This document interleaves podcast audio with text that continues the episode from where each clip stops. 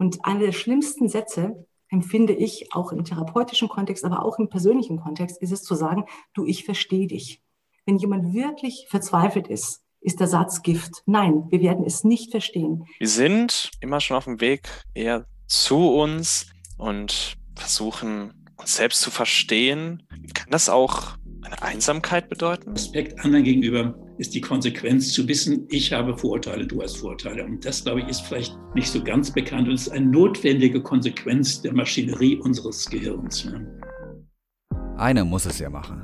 Wie weiter nach der Pandemie? Verantwortung der Wissenschaft für die Zukunft. Ein Podcast der Vereinigung Deutscher Wissenschaftler in Kooperation mit der Zeitstiftung.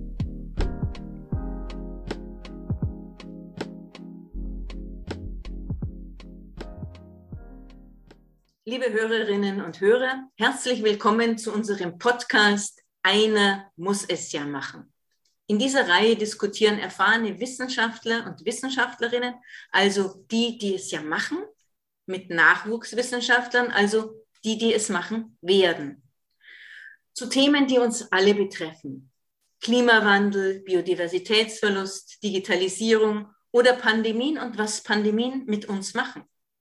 Wir wollen hier vom Wissen direkt profitieren und zwar ganz persönlich, ganz verständlich.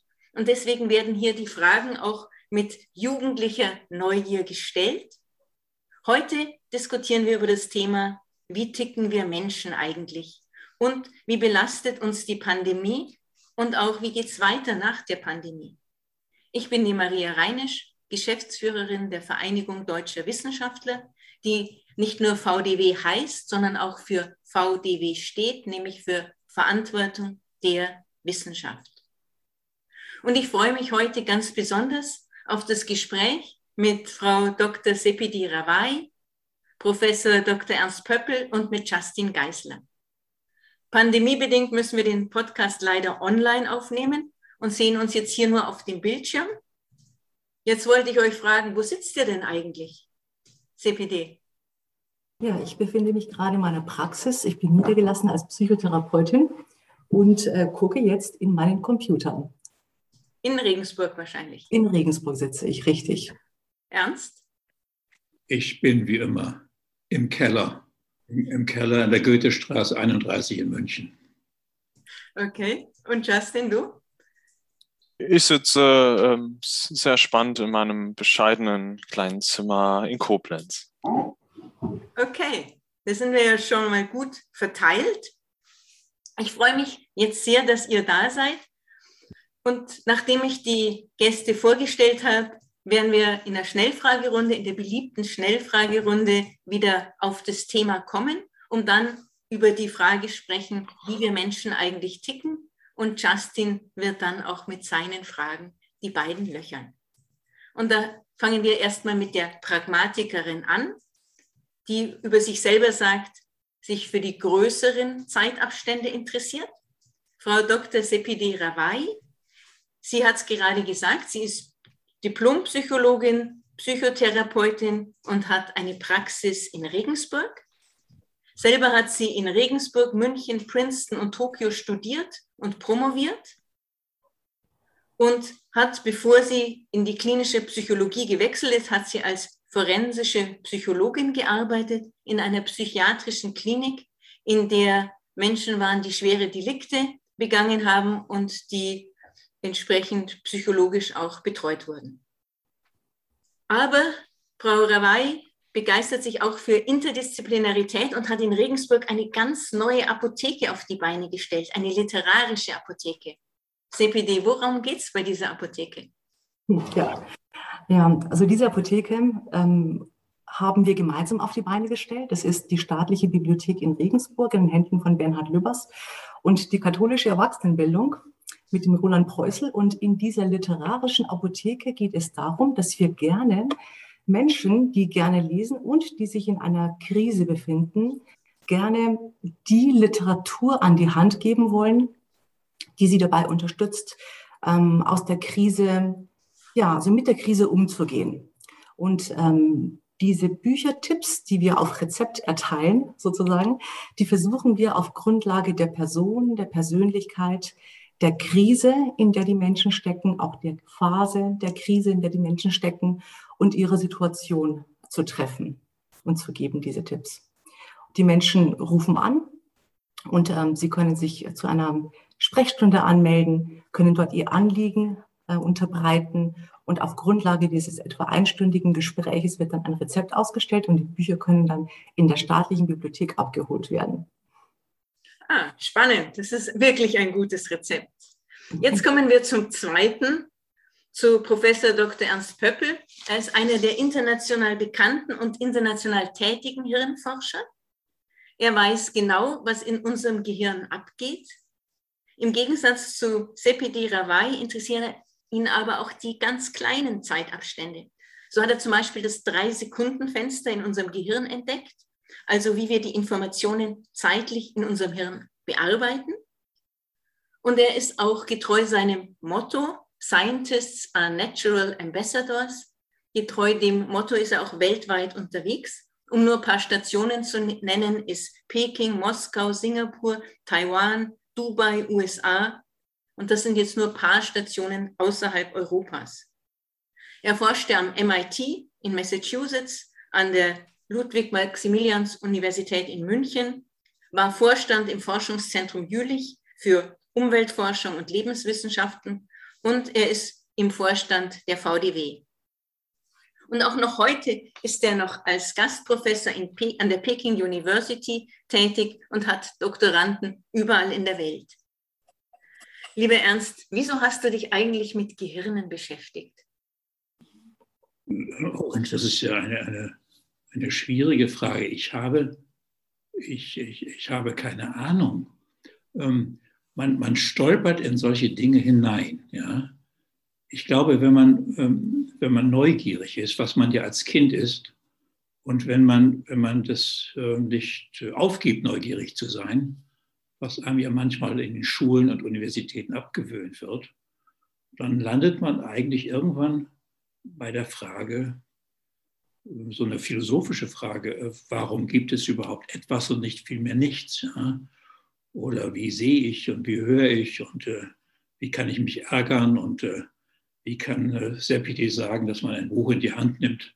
Ich dachte, man nimmt Bücher in die Hand, um dann in, die, in den Text hineinzusehen. Also man interessiert sich dann plötzlich dafür, wie Informationsverarbeitung im Gehirn passiert äh, und dann, äh, dann lernt man eben Anatomie und man muss auch dann Physik studieren und man muss ein bisschen Mathematik wissen und man muss ein bisschen Philosophie betreiben. Das heißt, man ist in einem interdisziplinären und notwendigerweise immer auch einem internationalen Kontext tätig. Und dann entdeckt man, auch schon im, immer noch in dem vorgerückten Alter, ich bin ja nicht mehr der Jüngste, dass man, je mehr man weiß, man umso weniger weiß. Also wir wissen ein bisschen was, aber wir sind immer auch damit konfrontiert, dass wir immer an Grenzen stoßen. Und äh, aber so ein paar Sachen weiß man eben, dass es, so wie du sagst, so ein Zeitfenster von ein paar Sekunden gibt, ungefähr drei Sekunden, das gleichsam die Arbeitsplattform für unsere Bewusstseinstätigkeit ist, das übrigens auch die zeitliche Plattform ist, dass wir jetzt miteinander sprechen können. Denn äh, ich äh, muss einen Satz gar nicht zu Ende sagen, weil du gleich weißt, was ich dann sagen werde. Das heißt, Kommunikation ist auch Synchronisation und damit beschäftigt man sich und dann schaut man dann halt ins Gehirn hinein. Spannend. Ja, danke, Ernst. Und die Neugierde, die sieht man dem Justin schon direkt an. Justin ist ganz aktiv in der jungen VDW, lebt dort, wo Rhein und Mosel zusammenfließen, nämlich natürlich in Koblenz, ist 22 Jahre jung und studiert soziale Arbeit und Sozialpädagogik an der Hochschule in Koblenz. Und auf die Idee gekommen, das zu tun, ist er bei seinem Bundesfreiwilligendienst, bei dem er in einem Wohnheim für erwachsene Menschen mit geistiger Behinderung gearbeitet hat. Und auch heute arbeitet er noch in ähnlichen Themen, jetzt zum Beispiel in einem Projekt für schulabstinente Kinder und Jugendliche. Und wenn er das nicht macht, spielt er American Football, fährt Kajak oder seine zwei Katzen vertreiben ihm jegliche Langeweile und halten ihn auch in der Pandemie auf Trab. Und ein Punkt, den ich noch ganz vergessen habe, Justin philosophiert sehr gerne. Lieber Justin, hinter dir sieht man schon ganz viele Philosophen, aber was ist eigentlich dein Lieblingsphilosoph? Wenn Sie mich so direkt fragen, so würde ich den Philosophen benennen, mit dem meine Begeisterung für Philosophie angefangen hat. Der französische Philosoph Michel Foucault. Einer, ohne groß darauf einzugehen, der über sein ganzes Leben seine Theorien entwickelt hat und wieder revidiert hat, immer wieder sich weiterentwickelt hat, geistige Wendungen genommen hat, was sich, so würde ich sagen, am Ende auch irgendwie zu dieser Einsicht führt, die Herr Pöppel schon beschrieben hat, dieser sokratischen Bescheidenheit. Ja, ich weiß, dass ich irgendwie nichts weiß. Dieser Weiterentwicklung, dieser, dieser Geist, der immer auf Trab ist, der hat mich einfach begeistert und gefesselt. Na, jetzt werden wir den Geist weiter auf Trab bringen in unserem Podcast und starten gleich mit der Schnellfragerunde. Das heißt, es geht nicht darum, dass ich schnell frage, sondern dass ihr schnell antwortet. Und das Wichtige ist, ihr müsst euch für eins entscheiden. Wenn ihr es nicht könnt, weil entweder keins zutrifft oder beides, könnt ihr zweimal bei den vielen Fragen keins oder beides sagen. Okay? Ich habe das nicht verstanden. Wieso zehn Fragen? Ich denke, es ist eine Frage. Man kann immer nur eine Frage beantworten. Ja, ja. Aber nach der einen Frage kommt die zweite, dann kommt die dritte, dann kommt die vierte, die fünfte, die sechste, siebte, achte, neunte, zehnte und dann wechseln wir zum nächsten. Aber ich habe eine Akalkulie, ich kann ungefähr nur bis drei zählen. Das macht nichts, ich habe das im Griff. Ich Gut, bin der Kalkulator. Also wir machen jetzt den zum Test, Punkt oder Komma. Ernst? Ja, bitte, ja. ja, ja. Punkt oder Komma? Du kannst jetzt Punkt sagen oder Komma. Ich soll Punkt sagen oder Komma? Ich sage immer nur Komma. Punkte gibt es nicht. Es gibt also gut. Also Komma, okay. CPD? Auf jeden Fall Komma. Auch Komma? Ich bin beim Punkt. Okay, sehr gut. Also dann haben wir den, schon den Test bestanden und jetzt kommen die echten Fragen. Also. Verantwortung oder mir doch egal? Verantwortung oder mir doch egal? Ist mir egal. Mir doch egal, okay? Verantwortung. Verantwortung. Winterschlaf oder Glühwein? Ja, Winterschlaf. Ja, Glühwein. Winterschlaf. Wissenschaft oder Intuition? Das ist kein Widerspruch, also Intuition. Intuition, weil es die Wissenschaft beinhaltet. Ja, dann bin ich aber beides. Okay, dann hat der Justin schon ein beides los und ihr habt es einfach inkludiert. Facebook oder Twitter? Also ähm, Twitter klingt schöner. Ich weiß nicht, was es ist, aber es klingt besser. Ja, ich habe auch beides nicht, aber ich würde auch eher zu, zu Twitter, glaube ich, tendieren. Mhm. Ich habe keins davon und brauche auch keins. Du hast keins, dann hast du schon beides und keins aufgebraucht, Justin. Einigeln oder Stacheln ausfahren? Stacheln ausfahren.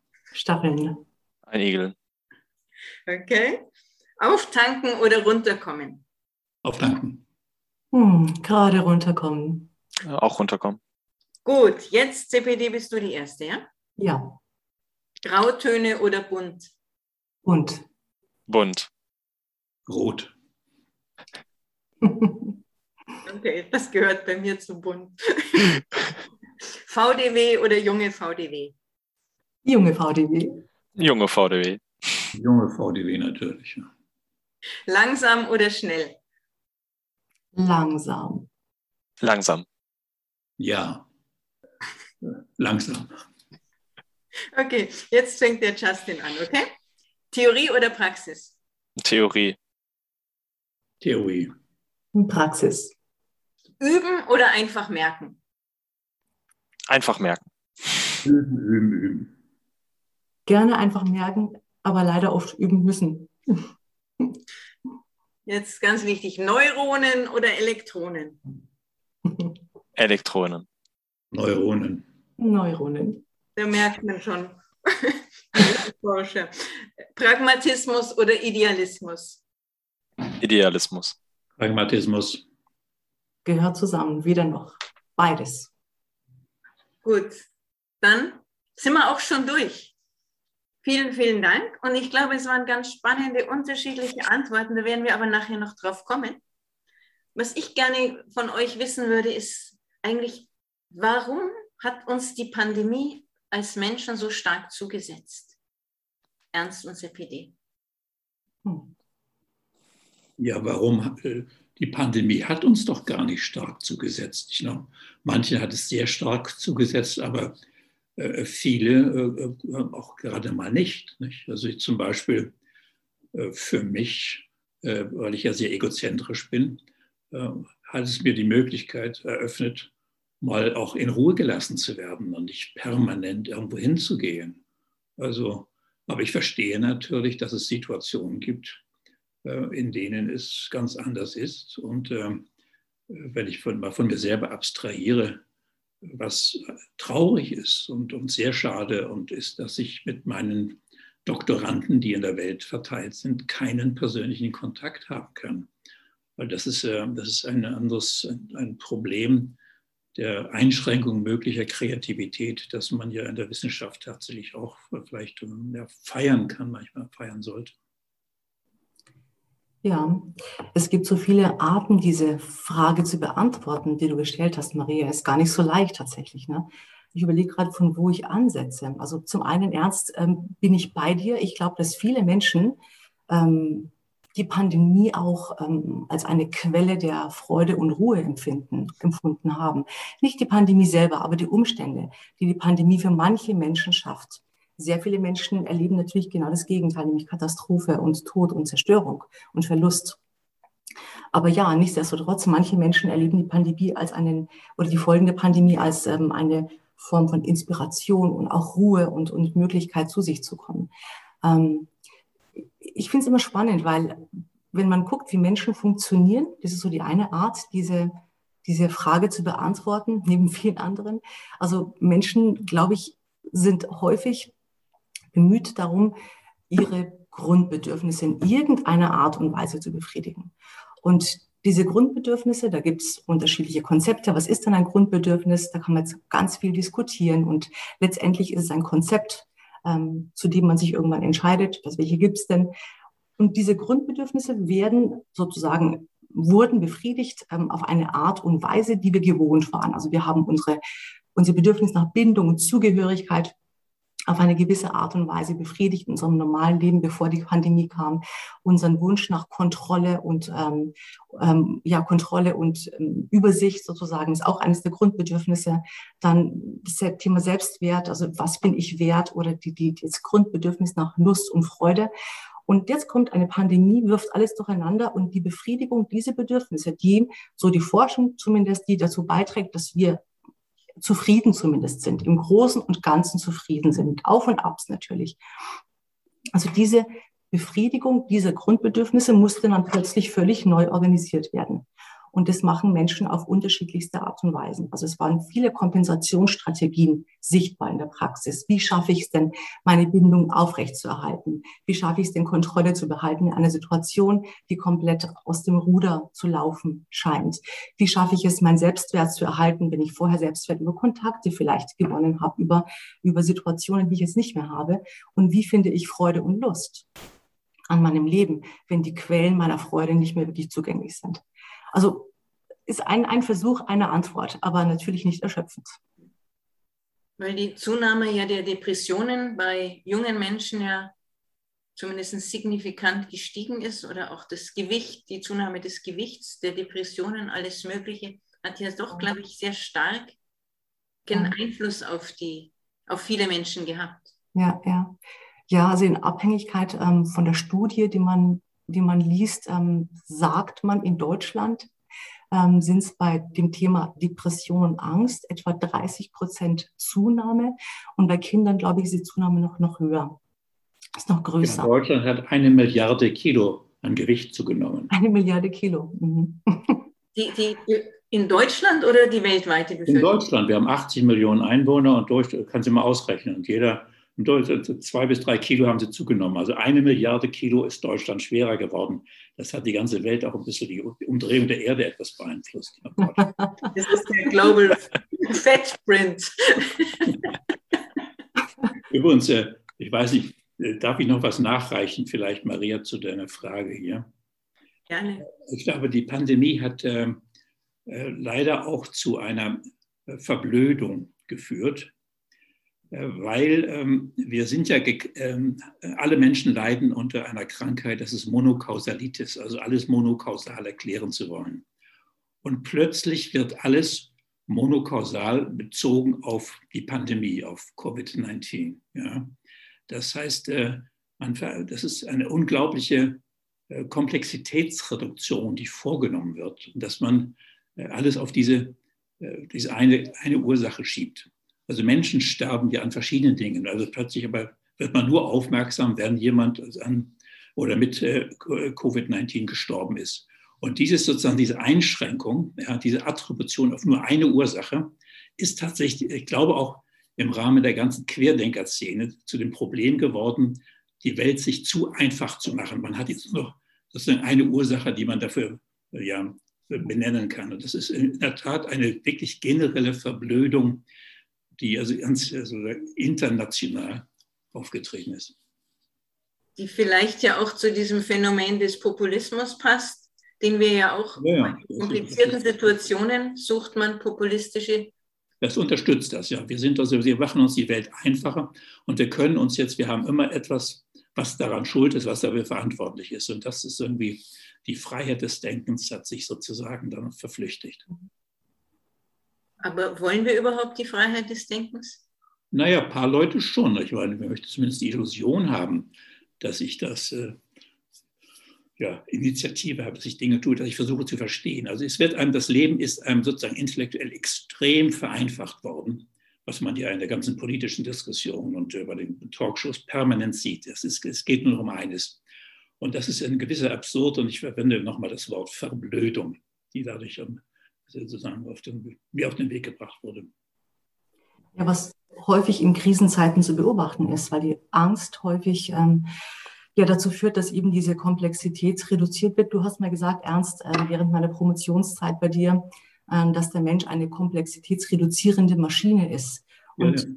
der Eindruck ist der, dass es unter Angst besonders stark ist, dieser, dieser Effekt. Wird extrem stark Komplexität reduziert, um vielleicht auch diese Illusion von Autonomie und Selbstwirksamkeit aufrechtzuerhalten, weil das wiederum die Angst, in der wir stecken, reduzieren kann und uns stabilisieren kann. Das heißt, es kann gut sein, dass diese, ja, diese Reduktion der Komplexität zur Verblödung führt, einerseits und andererseits aber vielleicht auch das Individuum in einem bestimmten Moment zumindest kurzfristig stabilisiert.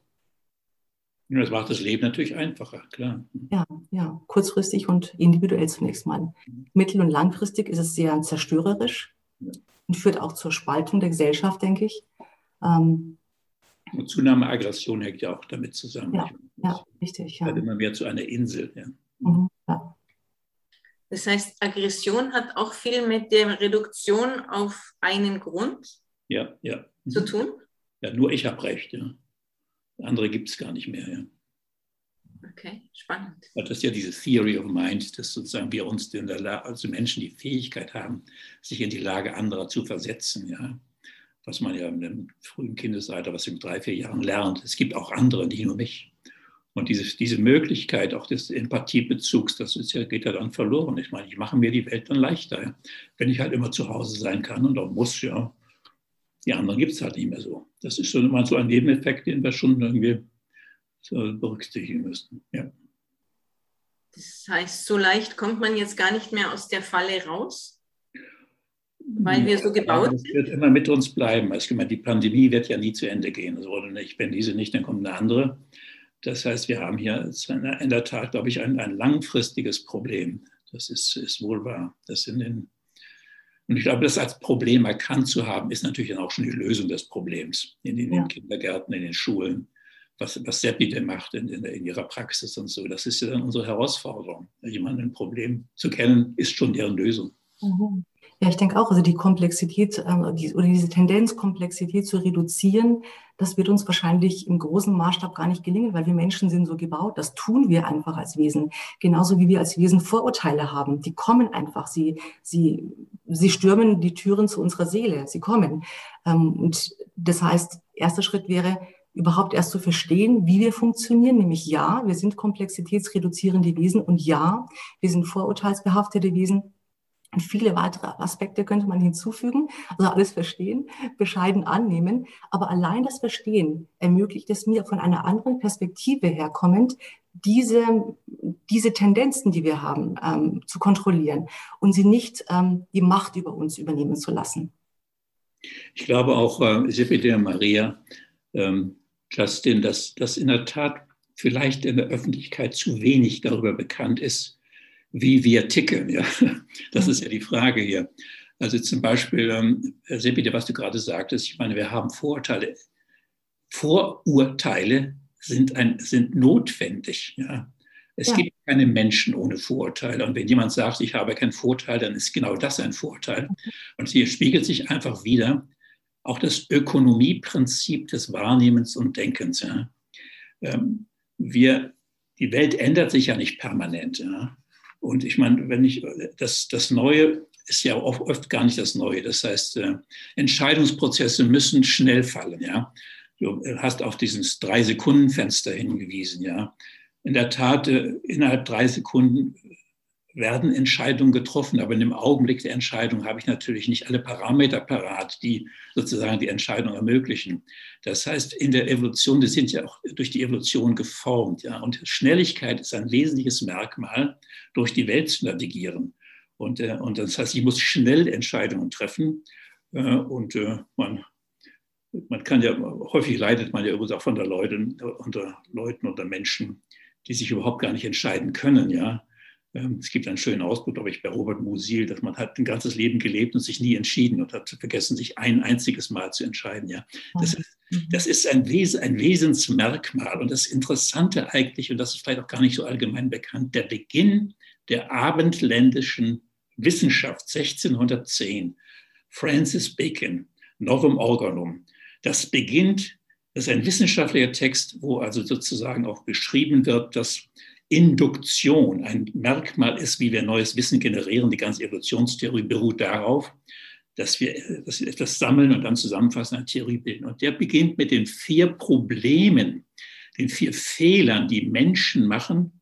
Und zwar Nummer eins, wir haben ein evolutionäres Erbe, wir sind Menschen, weil wir Menschen sind. Ja. Ähm, Gewordene in der Evolution machen wir notwendigerweise Fehler. Wir machen aber auch Fehler, weil wir Individuen sind. Unsere individuellen Prägungen äh, führen automatisch dazu, dass ich natürlich die Welt nur aus meiner Perspektive sehe. Wir machen Fehler und das ist natürlich für manche Geisteswissenschaftler, vielleicht auch äh, für Foucault nicht so interessant, aber vielleicht gerade für ihn. Wir verwenden Sprache, ja. Und in der Sprache bildet sich ja nicht ein eindeutig ab das, was wir denken und wollen. Und Nummer vier, er sagt, wir haben Vorteile. Wir müssen sogar Vorteile haben. Und das Entscheidende ist, dass jeder Mensch in der Republik und darüber hinaus weiß, dass er oder sie Vorurteile hat. Wenn man das weiß, dann weiß man, dass andere auch Vorteile haben. Und dann kriegt man das, was wir brauchen, nämlich den Respekt anderen gegenüber umsonst, umsonst geliefert. Respekt anderen gegenüber ist die Konsequenz zu wissen, ich habe Vorurteile, du hast Vorurteile. Und das, glaube ich, ist vielleicht nicht so ganz bekannt und ist eine notwendige Konsequenz der Maschinerie unseres Gehirns. Ja, ja Ernst, ich glaube, ich kann in diesem Punkt wirklich nur beipflichten. Wir wollen alle ein artgerechtes menschliches Leben führen, aber um das zu schaffen, damit uns das gelingt, müssen wir erst verstehen, was unsere Art eigentlich ist. Und dazu gehört genau das, was du gesagt hast, dass wir fehlbar sind. Was heißt fehlbar? Wir sind, wie wir sind. Ich muss es gar nicht definieren als fehlbar. Wir haben Vorurteile. Äh, wir sind begrenzt in unserem Wissen. Wir sind komplexitätsreduzierend. Wir haben häufig, ja, ähm, wir sprechen absolut anstatt relativ und wir finden anstatt zu suchen. Das ist alles unsere Art. Aber es zu verstehen ist die Grundlage dafür, dass wir als Menschen ein artgerechtes Leben führen können. Und ich bin vielleicht zu idealistisch und zu positiv, aber ich habe tatsächlich große Hoffnung, dass es möglich sein könnte, dieses Wissen darum, wie wir Menschen ticken, in das kollektive Bewusstsein auch ähm, ja, hineinzubringen, dass wir Menschen besser verstehen. Das heißt nicht, wir werden frei von Leid sein. Das heißt nicht, wir werden nur noch glücklich sein, um Gottes Willen, wer möchte das schon. Aber das bedeutet, wir werden besser Stellung nehmen können zu uns selber Und das erleichtert schon eine ganze Menge. Äh, Maria, du hast uns hier als Leute, Menschen, wie man sagen soll, eingeladen, die etwas über das menschliche Gehirn, ja. Es ist so wahnsinnig wichtig, dass wir unsere Fühle ausstrecken in andere Bereiche hinein, ja. Dass wir eben tatsächlich zum Beispiel jetzt als, als Hirnforscher uns natürlich mit anderen Dingen beschäftigen, mit der Philosophie, aber eben auch mit den Künsten. Wie viel eben auch in der Dichtkunst, ja, in der Musik, in der Malerei vorhanden ist, ja. Das ist ja ein unglaublich reicher Schatz. Und nur in diesem einen engen Fenster zu setzen, das ist natürlich nichts. Äh, übrigens, bevor ich das vergesse, Seppi, du musst mich auch wieder unterstützen in die Sache. Ähm, was, was, was unglaublich wichtig ist zur Kompensation von Depressionen, ist körperliche Aktivität.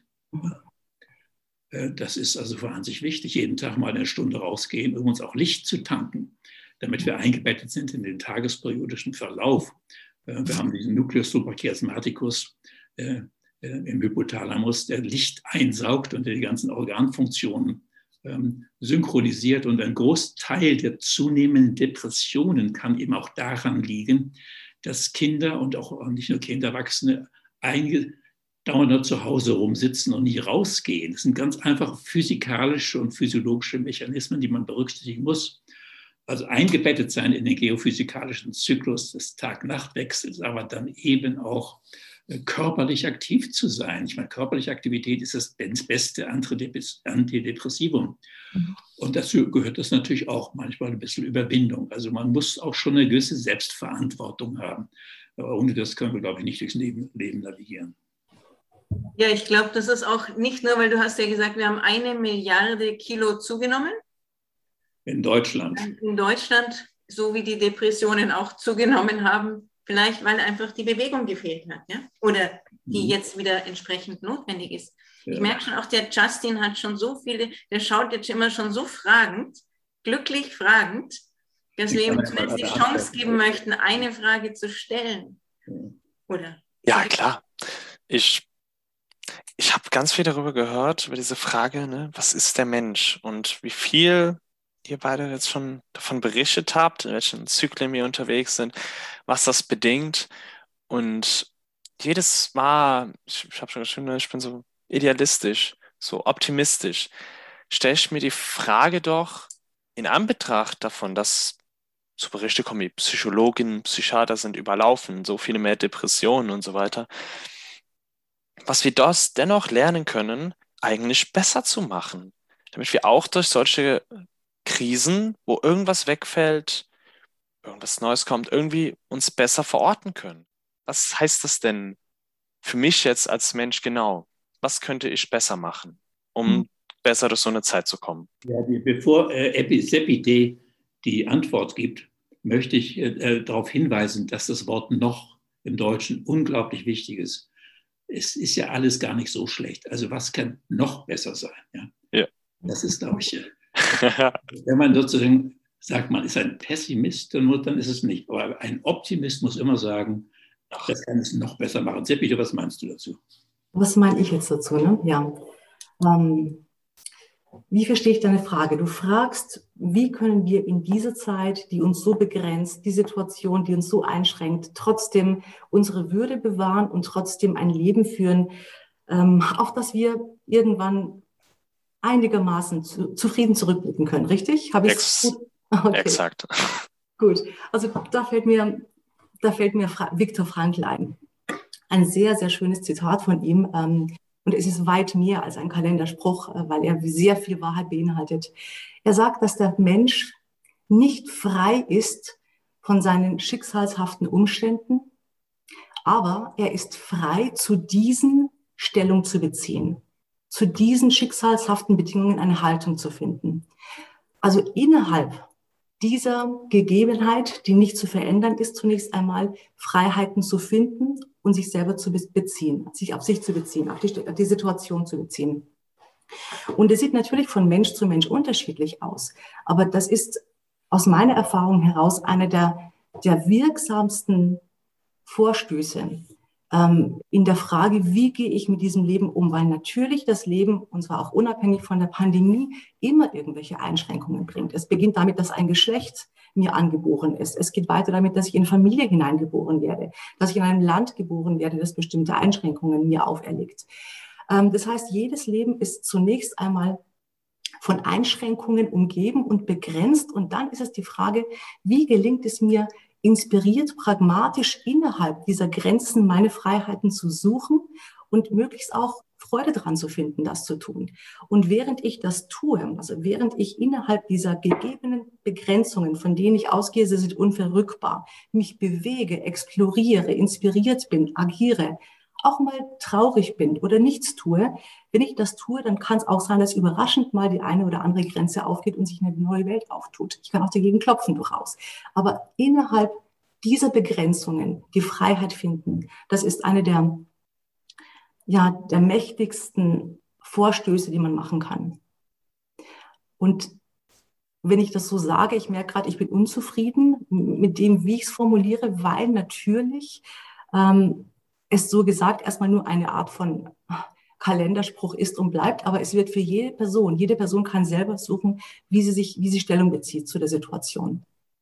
Und das ist eine freie Entscheidung. Das ist eine freie Entscheidung, wie ich das tue. Wobei, Seppi, du natürlich unterstellst, dass es freie Entscheidungen gibt.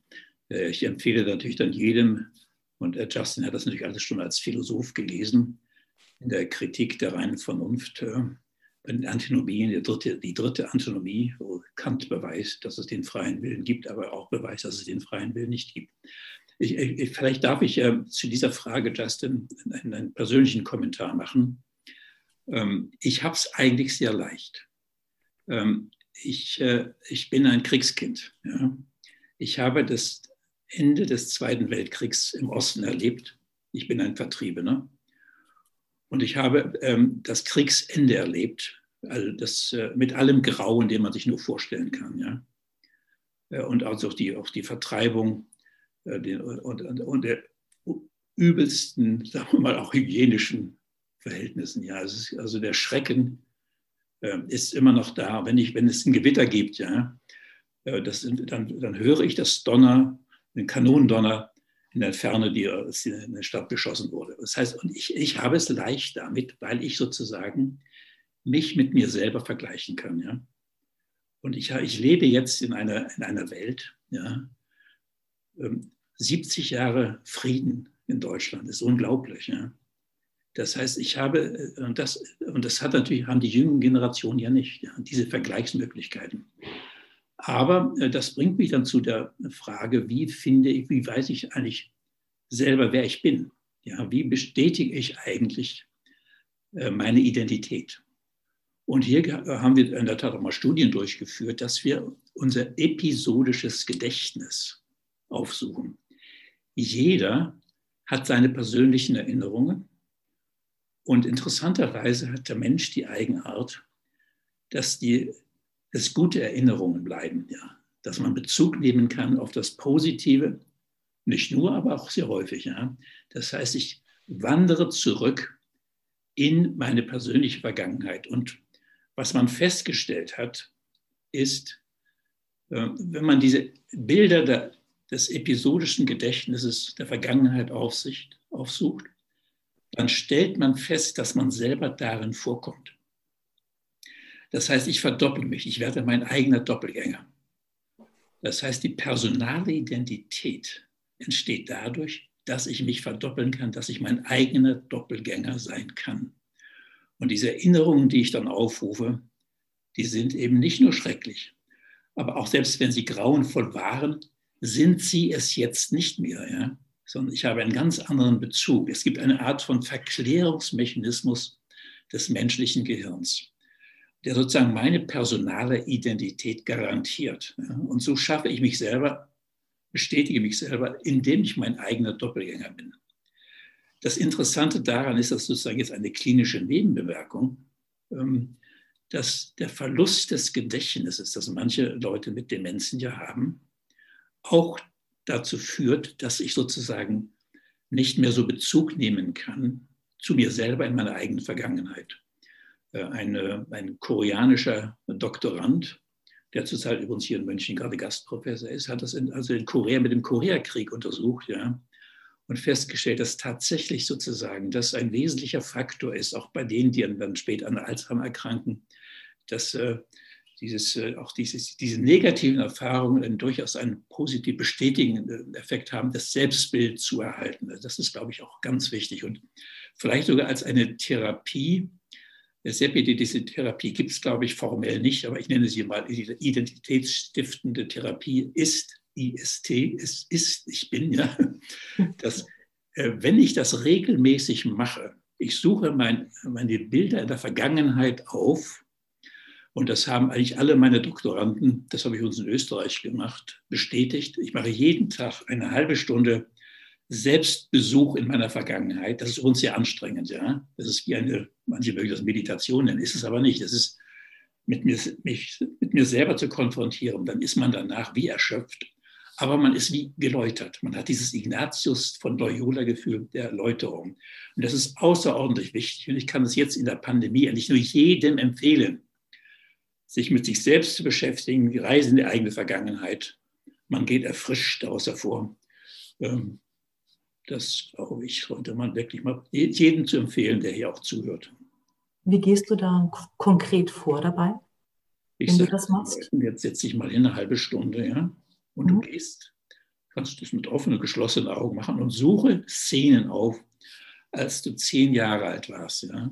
Und dann stellst du fest, das ist ein Bild, in dem du selber vorkommst. Ich kann das jetzt in diesem Augenblick tatsächlich auch machen. Ich sehe mich in diesem Augenblick, ja.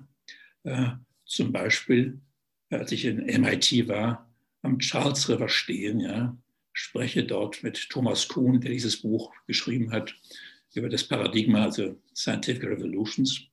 Und, äh, und, ich, und ich, ich sehe mich mit ihm nicht unterhalten. Ich sehe mich in einer anderen Situation.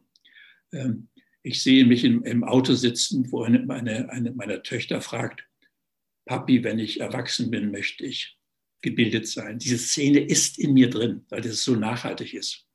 Das ist eine unglaubliche Sache. Innerhalb von wenigen Sekunden fragt ein Kind eine Frage, wo der Vater keine Antwort geben kann. Dann habe ich ihr ein Buch geschrieben, das gibt es nur in einem Exemplar, was es bedeutet, gebildet zu sein. Übrigens, wer noch eine Antwort wollt, heutzutage gebildet sein ist man dann, wenn man ein Spezialist oder Spezialistin ist. Dann kriegst du natürlich sofort den Aufschrei. Der Geist des Barriers aber nur eines. Zweitens musst du ein kanonisches Wissen haben, breites Wissen. Dann weißt du automatisch, ah, ich kann ja nicht alles wissen, ja. Und dann kriegst du den Respekt anderen gegenüber. Also das ist diese Dreifaltigkeit des modernen Wissens. Solche Dinge entstehen dann, ja. Und das heißt, du lebst, und, und ich kann zurückgehen tatsächlich im Alter von zweieinhalb Jahren meine ersten Erinnerungen. Ja. Natürlich verblassen die im Laufe der Zeit, aber du erfrischst sozusagen deine eigenen Erinnerungen immer wieder dadurch, dass du sie besuchst. Das heißt, du erhältst sozusagen eine Stabilität mhm. über Jahrzehnte hinweg. Das ist ein sehr, sehr kluger Trick, weil du natürlich auch, indem du immer wieder zurückgehst und einen warmen Blick auf deine Vergangenheit wirfst, sie auch konstruierst ja.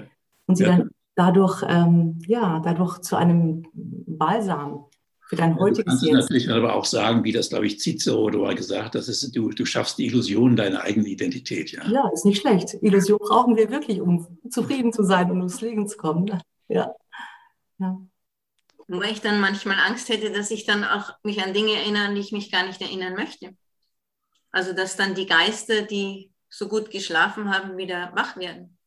Ja, da sprichst du, glaube ich, ein, ja, ein klinisches Thema an, das viele Patienten tatsächlich auch mitbringen in die Praxis, nämlich der Blick in die Vergangenheit, der eher Furcht und Schrecken auslöst und sie, ähm, sie verzweifeln lässt. Ähm, häufig bei traumatischen Erinnerungen, die, die sich aufdrängen, die immer wieder auftauchen, auch zu Momenten, die man sie gar nicht haben möchte. Also das gibt es ja wohl auch. Aber das würde ich jetzt eher unter ja unter die klinische Rubrik, Rubrik ähm, abheften. Ja, die Verdrängung, die sozusagen, wenn man negativ gesehen wird, hat einen außerordentlich positiven Effekt, ja, dass manche Dinge eben auch beseitigt werden müssen. Das hat dann, mhm. man, wenn es etwas gibt, dann in der Evolution entstanden ist, dann hat es auch einen Sinn. Und der Sinn ist eben nicht mit dauernd sich mit, mit Dingen konfrontiert zu sein, die sozusagen nicht in die jetzige Personalidentität hineinpassen. Und wenn ich dich richtig verstanden habe, erinnerst du dich ja an die Dinge, an die du dich erinnern willst oder bringst sie in einen Kontext, der dir gefällt? Naja, ich meine, ich, ich will mich ja nicht daran erinnern. Die Dinge sind einfach da. Übrigens sind ja gar nicht so viele. Es sind ein paar hundert Bilder nur, die man ak aktiv aufsuchen kann. Ja. Und ich meine, das ist, das, die Entscheidung ist dann gut, ich, ich gehe jetzt sozusagen, ich war ja bei der Marine, ich sehe mich plötzlich dann auf der Gorch-Fock oben äh, im, im, Mastbaum stehen und sehe den, äh, kann plötzlich den Horizont sehen. Das ist eine unglaubliche Erfahrung, die man macht, die man gemacht hat und die man wieder machen kann, indem man zum Beispiel jetzt sich selber besucht. Ich, natürlich spielen Liebesszenen eine ganz wichtige Rolle, natürlich ist ja vollkommen klar. Äh, man ist ja auch ein Mensch, nicht wahr? Und das sind ja wichtige, auch bestätigende Erinnerungen. Aber natürlich gibt es dann auch Dinge, die, die nicht so erfreulich sind, klar. Aber ich wollte, was ich gesagt habe, es gibt eben auch den verklärenden Mechanismus, ja, dass wir im Grunde auch freundlich zu uns sind in unseren Erinnerungen. Und vermutlich bedient äh, dieses Vorgehen auch unser Bedürfnis, dass wir uns selber in, im Rahmen einer fortlaufenden und kohärenten Geschichte erleben wollen. Wir wollen Teil einer Geschichte sein, die sich schlüssig anfühlt. Sie muss nicht immer positiv sein, darum geht's nicht, aber sie muss logisch sein in sich und kohärent sein. Und die Stücke, das wünschen wir uns sehr, müssen sich ineinander einfügen damit man eine Gestalt hat, eine Gestalt in der Hand trägt. Das ist mein Leben und das ist mein Teil darin. Und das kann durchaus zu einem Gefühl von Ruhe führen und zur Entspannung führen, weil das uns auch wiederum das Gefühl gibt, schau her, ich habe doch mein Leben unter Kontrolle. Ich kann alles erklären, was war, das Gute wie das Schlechte. Und wenn es in der Vergangenheit so war, dann wird es auch in der Zukunft so sein. Also dieses Bedürfnis nach einer Geschichte, in der ich eingebettet bin, die mich meint und die ich lebe und die kohärent ist, ist ein sehr, sehr maßgebliches Bedürfnis, das man in der Praxis auch immer wieder erlebt. Und ähm, wie du schon sagst, Ernst, eine solche Geschichte zu finden und sie angereichert zu sehen mit Bildern, mit konkreten Bildern und Erinnerungen, das ist, ähm, äh, das ist immer wieder beobachtbar und führt zur Entspannung. Wenn es gelingt, diesen, ja, wenn es Vorfälle gab von wirklich Traumata, wenn es gelingt, diese Traumata ähm, ja entweder außen vor zu lassen, zu verdrängen auch, oder eben sie zu integrieren. Was aus Psychologensicht natürlich der bessere Weg ist, wenn sie sich dann aufdrängen, diese Traumata. Aber die Geschichte brauchen wir. Deswegen sind ja Bücher auch so wunderbar, weil sie Geschichten erzählen. Ja, jetzt, jetzt haben wir sehr viel über dieses Verständnis von mir selbst gesprochen, dieses Erkenne dich selbst, was jetzt zu einem Tempel von Delphi auch einen sehr philosophischen Bezug hat. Das ist das schon mal. Ich würde vielleicht nochmal einen anderen Punkt einsteigen. Wie, wie kann ich denn dann auch den anderen Menschen verstehen, den mir gegenüberkommt, dem ich auch so schicksalshaft begegne? Kann ich den denn auch dann so verstehen? Gibt es auch einen Weg, den wir gehen können? Also ich meine, Sebi, der hat vielleicht eine andere Antwort, aber ich glaube, man kann andere Menschen gar nicht verstehen. Man kann sich ja, ja. selbst einmal verstehen, ja. Und das heißt, es gibt dann vielleicht eine gewisse Teilmenge eines Gemeinsamen, ja, das in bestimmten Lebensäußerungen zeigt. Dass, äh, das ist beim gemeinsamen Speisen zum Beispiel oder man geht entlang einen Weg oder in der Liebe. Aber es gibt natürlich die meisten, man, man weiß doch gar nicht, was hinter, der, hinter dem Vorhang wirklich vor sich geht, ja. Und aber das soll auch besser dort bleiben, ja. Völlig transparent zu sein für einen anderen ist ja, ist ja ich würde sagen, geradezu mörderisch. Ja. Man muss auch seine Geheimnisse haben. Man ist ja nicht mal transparent sich selbst gegenüber. Man beginnt, man versteht sich selber noch nicht einmal. ja, vielleicht darf ich da auch antworten mit einer Anekdote, die für mich ganz wichtig war im Laufe meiner, meiner Tätigkeit und auch als, als Mensch. Ich hatte einen guten Freund. Ich habe einen guten Freund, er ist mittlerweile in Wien und Professor dort. Da hat mich, als ich Studentin war, mitgenommen eine große Kirche, in der eine große Orgel stand. Und er hat zu mir gesagt, Seppi, komm her, stell dich mal zwischen die Orgelpfeifen. Ich spiele für dich. Ich stand also zwischen den Orgelpfeifen und er begann zu spielen. Und dieser, dieser Klang, diese Lautstärke der Orgelpfeifen drang an mein Ohr und, und durchflutete meinen Körper. Und obwohl Angst nicht mein Thema ist, mich reiten andere Dämonen, aber nicht die Angst. Obwohl Angst nicht mein Thema ist, spürte ich, wie in mir plötzlich eine Panikattacke hochgekrabbelt ist und mich komplett eingelullt hat. Ich hatte eine massive Panikattacke und zwar wirklich aus physiologisch bedingten Gründen, es war einfach extrem laut und dann sagt der Organismus, was ist da los da draußen? Irgendwas stimmt da nicht und dann beginnt man mit Angst zu reagieren. Also ich erlebte zum ersten und letzten Mal in meinem Leben eine Panikattacke und es war sehr beeindruckend, weil ich was verstanden habe. Bevor ich das selber erlebt hatte, hatte ich immer den Eindruck, okay, Menschen kommen mit Panik und Panik ist vielleicht einfach nur die Angst, die ich kenne, nur in einer viel höheren Quantität. Also mehr von meiner Angst, die ich kenne, das müsste Panik sein. Aber so war es nicht. Ich habe gespürt, dass Panik eine völlig andere Qualität hat als, als Angst. Also mehr Angst, Angst, Angst und irgendwann macht es einen Sprung und dann ist es eine, eine Qualität. Und das zu spüren, am eigenen Leib zu erleben, hat mir so deutlich gezeigt, dass ich niemals nie in der Lage sein werde, einen anderen Menschen wirklich, wirklich zu verstehen. Weil wir haben Konzepte und wir haben Wörter und wir haben die Illusion, dass wir den anderen verstehen können. Wir haben die Illusion, dass wir uns selber verstehen können. Ähm, und das fand ich sehr beeindruckend. Und einer der schlimmsten Sätze, empfinde ich auch im therapeutischen Kontext, aber auch im persönlichen Kontext, ist es zu sagen, du, ich verstehe dich. Wenn jemand wirklich verzweifelt ist, ist der Satz Gift. Nein, wir werden es nicht verstehen. Wir werden nicht verstehen, wie es sich für eine Mutter anfühlt, ihr Kind verloren zu haben. Niemals verstehen wir das. Weil eine solche Verzweiflung nicht einfach mehr an Traurigkeit ist, das ich auch kenne, sondern etwas ganz Neues ist. Und selbst wenn wir die Erfahrung teilen, wird die Erfahrung anders sein. Aber ich bin bei Ernst, ich bin bei dir Ernst, was wir tun können, ist gütig auf den anderen blicken und uns bewusst werden, dass wir alle in diese Existenz hineingeworfen wurden und wir alle gemeinsam versuchen, in irgendeiner Form hier voranzukommen. Und das allein, diese, diese Güte, diese, diese Freundlichkeit mir und anderen gegenüber, das ist eine so starke Kraft, dass es ein wirkliches Verstehen gar nicht mehr braucht. Das reicht. Würde das uns auch jetzt im Kontext der Querdenker oder der Spaltung der Gesellschaft in irgendeiner Form weiterhelfen? Ich denke schon, wenn man, wenn man bereit ist zuzugeben, dass man bescheiden sein darf, ja, was das Selbstverständnis, das Verständnis der anderen anbelangt, und dass man, äh, kommt immer wieder auf das Wort Respekt zurück, also nicht Toleranz, Respekt ist auf der gleichen Ebene, ja. Mhm. Toleranz ist immer von oben nach unten, ja, aber dass wir sozusagen das, äh, und dass wir auf allen Seiten das verstehen. Das Problem ist natürlich aber leider so, das ist, die, äh, ist der Dogmatismus. Und zwar, das ist jetzt äh, in allen Bereichen des irdischen Seins. Ähm, äh, und jetzt so in der Querdenker-Szene, aber wir nehmen mal die Religion auch dazu. Es gibt einfach einen unglaublichen Dogmatismus, ja, auch in philosophischen Kontexten, nicht wahr? ja, und dass man eigentlich gar nicht sprechen kann. Und das heißt, es lohnt sich dann gar nicht eigentlich, kann man auch sagen. Man kann nur noch zuhören und äh, ja es zur Kenntnis nehmen. Kann man eigentlich Respekt trainieren? Ich denke schon, das hat mit Wissen zu tun, ja.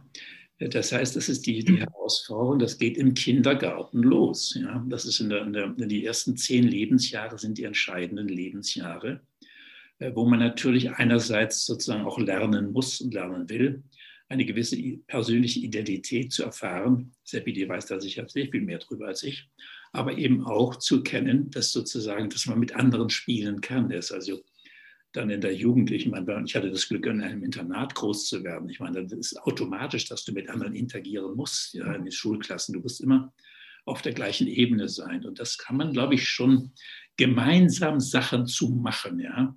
Ist also auch im akademischen Unterricht, ja. Ja, ich glaube auch, dass man Verantwortung oder, oder Respekt schon trainieren kann. Angelegt ist es ja in uns. Also Ernst, du hast schon die Theory of Mind erwähnt. Kinder bis zum dritten Lebensjahr etwa halten sich noch die Augen zu, wenn sie ähm, nicht gesehen werden wollen, weil sie davon ausgehen, wenn ich jemand anderen nicht sehe, dann sieht diese Person mich auch nicht. Aber mit der Zeit entwickelt sich dann doch eine Perspektive, also ich kann mich dann irgendwann in andere Menschen hineinversetzen. Und was angelegt ist in uns, kann auch trainiert werden. Also insofern ja, ich denke schon, dass es möglich ist und hängt auch ganz viel mit Verstehen zusammen. Also was verstehe ich, also was kann ich begreifen über einen anderen Menschen, aber da gehört auch Interesse dazu. Ähm, Habe ich Interesse für den anderen Menschen? Kann ich Interesse, ähm, auch das kann man üben, Interesse finden an, an einen anderen Menschen. Also Interesse haben, mehr über diese Person lernen, die Perspektive einnehmen und sie nachvollziehen, was nicht bedeutet, dass ich diese Perspektive einnehmen muss, für gut heiße. Ähm, das heißt es nicht, aber ich kann eine Person verstehen ähm, und trotzdem stehen bleiben, wo ich auch stehe. Aber das ist auf jeden Fall eine Grundvoraussetzung, um in einer Gesellschaft wie unserer ähm, zu kommunizieren auf eine würdige Art und Weise. Übrigens, was ganz Interessantes ist das Debattieren. Ich weiß nicht, ob ihr das in der Schule auch gelernt habt, dass mhm. man sozusagen unterschiedliche Positionen bekommt. Ja, ich vertrete es in einer Debatte, muss ich die Position mhm. des anderen in der Debatte vertreten. Das ist mhm. unglaublich heilsam. Ja. Äh, das, und das, das hilft schon sehr, dann auch mal die Perspektive eines anderen einzunehmen. Ja. Mhm. Ähm, was sind denn die Argumente? Ich glaube, das, ist, das trägt genau dazu bei, den Klebstoff zwischen den Menschen zu, zu verbessern, noch zu verbessern. Ja. Vielleicht sollte man nur den Begriff noch mal ein bisschen differenzierter betrachten, also die Perspektive des anderen einzunehmen. Das kann man auf verschiedenen Ebenen. Man kann auf der kognitiven Ebene eine Perspektive einnehmen, was bedeutet, ich kann verstehen und nachvollziehen, weswegen eine Person etwas tut. Und dann gibt es noch eine emotionale Perspektivübernahme. Das heißt, ich kann sogar empfinden, warum eine Person eine, eine Haltung einnimmt. Und diese zwei Bereiche scheinen auch getrennt voneinander zu existieren, weil es durchaus Menschen gibt, die vor allem in der Lage sind, eine Perspektive rational zu übernehmen. Die sogenannten Psychopathen, das ist ein, ein Begriff, der aus der Forensik stammt, können das sehr gut. Sie können sehr gut verstehen, wie das Gegenüber funktioniert. Und sie können sehr gut dieses Wissen auch einsetzen für ihr eigenes Interesse. Ähm, aber die Empathiefähigkeit, also diese emotionale Perspektivübernahme funktioniert dafür weniger. Das heißt, wir brauchen beides. Idealerweise. Aber wir brauchen so einiges. Im Buddhismus ist es ja Mut, Klarheit und Menschlichkeit. Was ja dann auch wieder die drei Perspektiven sind. Ja. Justin, wenn du noch eine kurze Frage hast, bevor wir zum Abschluss kommen. Ja, eigentlich schon. Ich würde noch einen Bezug vielleicht zu den zu so einem Phänomen der Einsamkeit vielleicht was sagen.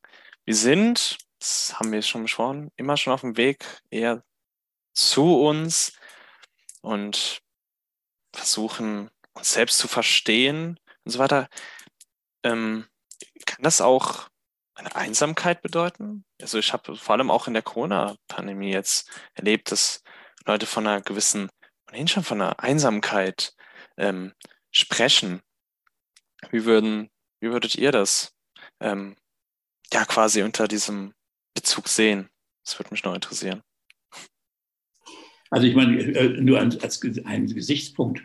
Alleinsein ist was anderes als ja. Einsamsein. Ja. Also ich brauche absolut notwendig Alleinsein, aber eben nicht dauernd und nicht nur, ja. Aber immerzu nur sozial, sozial eingebettet zu sein, ja, ist unglaublich anstrengend und das, da wird man völlig fertig. Aber ich, jeder, glaube ich, muss auch mal allein sein.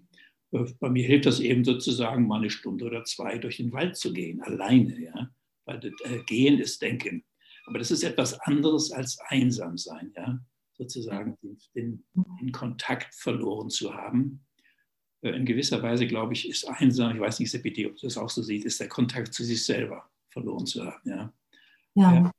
ja. Nicht sozusagen auch indem ich mich selbst verloren habe. Ja, ja. Es beinhaltet immer auch diesen Kontakt zu sich selber, das ist richtig. Und Einsamkeit in diesem, also nicht im Sinne des Alleinseins, wie du es beschrieben hast, Ernst, sondern wirklich im Sinne des Verlorenseins, nicht eingebettet Seins in einen Sinnzusammenhang, mhm. in einem gesamten Zusammenhang. Ich muss gar nicht mal Menschen um mich herum haben, zu denen ich mich verbunden fühle, um ja, um Einsamkeit zu erleben, es, es reicht ein Sinnzusammenhang oft schon, um dem Gefühl der Einsamkeit zu entgehen. Und das beinhaltet, was du gesagt hast, Ernst, nämlich, dass es auch die, die, die, die Verbindung zu mir selbst beinhaltet, ganz stark. Und es ist schon etwas sehr Schwerwiegendes. Also Menschen, die wirklich in diesem existenziellen Sinne sich einsam fühlen, sind sehr schwer belastet. Und es gibt Studien, die zeigen, dass Einsamkeit das Leben mindestens so sehr verkürzt wie eine Depression oder sogar wie, wie schweres Rauchen, starkes Rauchen. Das ist wirklich etwas ganz Existenzielles. Mir fällt da ähm, eine Aktion ein, die an, in Regensburg in der Fußgängerzone stattgefunden hat. Das war eine junge Frau, die ähm, irgendwann während der Pandemie sich einen Zettel über die Brust gehangen hat und, und es in, die, in, in, in sich hingestellt hat und auf diesem Zettel stand, ich bin einsam. Und sie hat geguckt, was da passiert. Ganz, ganz viele Menschen haben darauf reagiert. Das war wirklich fast Biologie, was da passiert ist. Sie sind alle auf diesen Menschen zugeströmt und haben mit der Person gesprochen. Und es war so eine, eine, ein Zuspruch da. Also Menschen reagieren auf Einsamkeit, wenn sie das sehen. Die Einsamkeit ist was ganz Bedrohliches für uns. Mhm. Aber vielleicht im Hinblick auf die Krisen, die noch kommen, Klimakrise und andere, was wäre dann jetzt der Tipp an die Politik, damit man mit uns so umgeht, wie wir gedacht und gemacht sind? Eine Idee ist, äh, das ist dieser der Wettstreit äh, des, des ökologischen Fußabdrucks, ja, man wird zwischen verschiedenen Städten, was kann ich eigentlich, Menschen sind immer auch natürlich im Wettstreit, sie wollen auch gerne gewinnen, ja.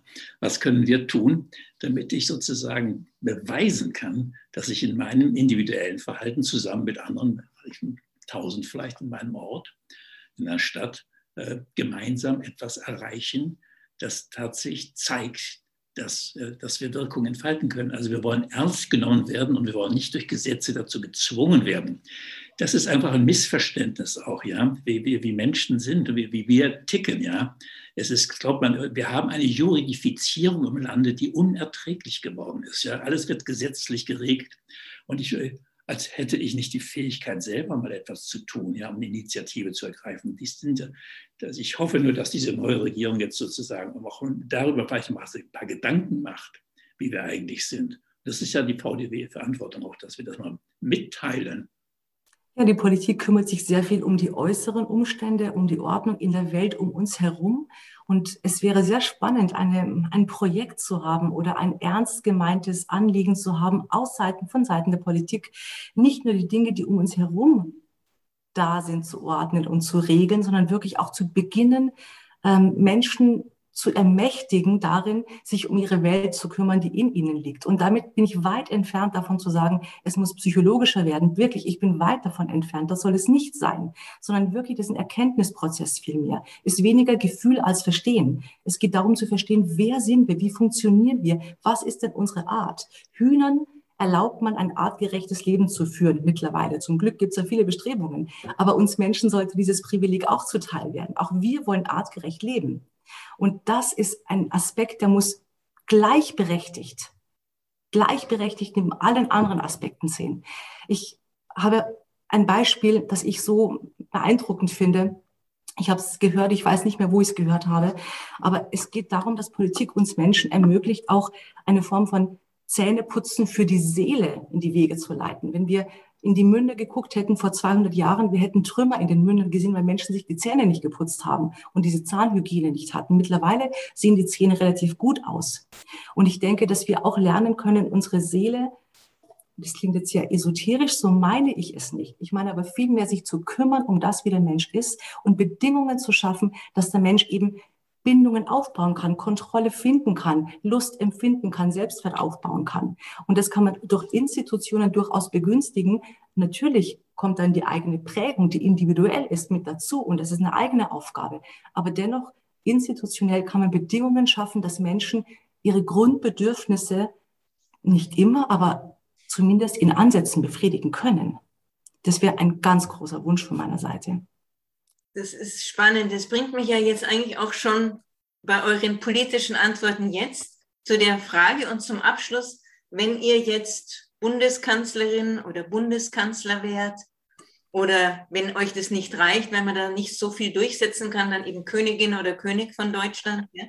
Das, das würdet ihr denn dann quasi aufsetzen, ansetzen, damit wir als ja, Menschen besser, glücklicher, durch das Leben und die Krisen gehen können. Als noch besser und noch glücklicher und noch, äh, naja. Krisen bewältigen.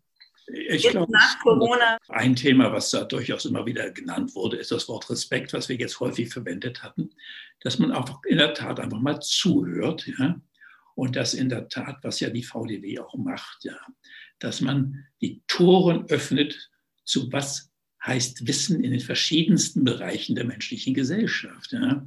Und dass man sozusagen nicht immer nur einen bestimmten finanzgestärkten Lobbyismus anheimfällt, sondern tatsächlich auch mal nachdenkt. Und ich glaube, das soweit ich, also ich kenne ja ein paar Politiker, die meisten sind ja durchaus sehr aufgeschlossen und auch bereit äh, zuzuhören. Ja, das, äh, das glaube ich, äh, also wir, wir, sind da auf einem guten Weg. Ja. Sifili? Ähm, Maria, ich glaube, ich habe mein Plädoyer schon gehalten. mit der, mit der Zähne, Zähneputzen für die Seele. Genau, genau. Also Strukturen zu schaffen für die Begünstigung, ähm, ja, ach, wie soll ich es ausdrücken, ist mir wirklich eine Herzensangelegenheit tatsächlich. Ja? Also es wäre schön, wenn, wenn die Politik die Innenwelten noch besser im Blick hat und ähm, die Entwicklung derselben begünstigt, weil wir auf diese Weise sozusagen nicht so leicht von den Dingen beunruhigt werden, sondern eher auf unsere eigenen Vorstellungen davon, auf unsere eigenen Interpretationen zurückgreifen können und damit auch autonomer wären und freier wären ein Stück weit. Noch autonomer noch freier. Ja, innerhalb unserer Begrenzungen, die wir leider radikal zu akzeptieren haben. auch ein großes Thema. Wie kann ich radikal akzeptieren, wo ich begrenzt bin? Ja. Fällt manchen, glaube ich, ganz schwer, aber ich glaube auch ganz wichtig. Justin, was würdest du denn machen? Ich glaube, ich bin sehr nah daran, was CPT ne, gerade eben so erläutert hat, mit diesem, wie schaffen wir es, ein, auf einer respektvollen Ebene eine in der Verbindung mit anderen Lebewesen gut zu leben. Ich glaube, die Kultivierung einfach von diesen, jetzt auch mit diesen Innenräumen, die wir haben, sie mit den anderen Lebewesen, die wir teilen, die wir alle gemeinsam dieser Welt sind, gemeinsame Erfahrungen machen, ob es nun auch diese Bedingtheit ist als Mensch oder während so einer Pandemie, dass wir darin uns respektvoll begegnen können. Ich glaube, das ist ja auch eins meiner ganz großen Anliegen. Ja, Justin, dann bleibe ich jetzt auch gleich bei dir. Jetzt aus dem Gespräch vielleicht zwei Dinge, wo du sagst, das habe ich mitgenommen, das habe ich gelernt. Ich finde einen Begriff bei Herrn Pöppel immer wunderbar. Ich hatte ihn oft schon mal hören, Monokausalitis. Diese Erfahrung zu wissen, dass wir doch irgendwie immer doch irgendwie diesen Verdacht haben, irgendwie zu einseitig zu denken. Diese, diese Krankheit, dieser Begriff, der, den behalte ich mir. das zum einen. Und zum, zum anderen ist es natürlich das, was ich gerade eben auch schon erläutert habe. Diesen, ich habe nach dem Weg zu einem Verständnis für den anderen Menschen gefragt. Und auch wenn Abstand vom Begriff des Verständnisses genommen ist, so habe ich, glaube ich, doch Gespräch einen Weg bekommen über Respekt und über die Bescheidenheit, das Wissen, auch eine gewisse Güte meinen Mitmenschen entgegenbringen zu können. Das nehme ich auch. Ja, danke, Justin. Und jetzt die andere Seite, Ernst und CPD. Welche zwei Tipps hättet ihr für die Zuhörerinnen und Zuhörer und für Justin, quasi wie man besser mit sich selbst, den anderen und der umgeht und die Krisen gut meistert? Ist immer so schwierig mit den Tipps. Stimmt's ernst? Ja, aber du bist dran, Sepide. das hast du gut gemacht. ja, Justin, was wünsche ich mir? Also du bist, wie alt bist du? 22. 22, ja. Mhm. Ich wünsche dir und ähm, allen jungen Menschen etwas, was mir der Ernst Pöppel oft gewünscht hat, als ich noch bei ihm promoviert habe, nämlich nicht aufzuhören zu fragen, nämlich ähm, lieber an die Komplexität zu glauben als an die Einfachheit, lieber zu suchen anstatt zu finden, lieber Relatives zu sehen anstatt Absolutes, also offen zu bleiben und dir eine Geschmeidigkeit zu bewahren, wahrscheinlich hast du sie noch als junger Mensch, Geschmeidigkeit zu bewahren, mit diesem Unbild des Lebens, aber auch mit diesen schönen Dingen umzugehen. Und das führt mich natürlich wieder zurück zu dem Thema, wie schaffen wir das, indem wir uns unserer Begrenztheit bewusst sind und wie schön diesen Begriff in einem wissenschaftlich ähm, orientierten Podcast zu hören und gütig zu sein. Ja, einfach gütig zu sein. Also die Güte beinhaltet sehr, sehr vieles von dem, was ich mir für uns alle wünsche. Danke sehr, Peter Ernst. Ja, komischerweise fällt mir gerade ein kurzes Gedicht von Erich Kästner ein. Es gibt nichts Gutes, es sei denn, man tut es. Ne? Ja. ähm, Ja, ganz, ganz, ganz herzlichen Dank für die Tipps, für die Wünsche, für, den, für die vielfältigen Inputs, wie wir als Mensch ja, besser gelingender, gütiger, respektvoller leben können, miteinander und Pandemien vielleicht auch meistern. Ihnen allen vielen Dank fürs Zuhören. Wenn es Ihnen gefallen hat, gerne einfach den Link weiterleiten, damit auch eure Freunde, Chefs und alle, die euch kennen oder auch noch nicht kennen, davon auch profitieren. Ganz herzlichen Dank euch hier und fürs Zuhören und bis zum nächsten Podcast.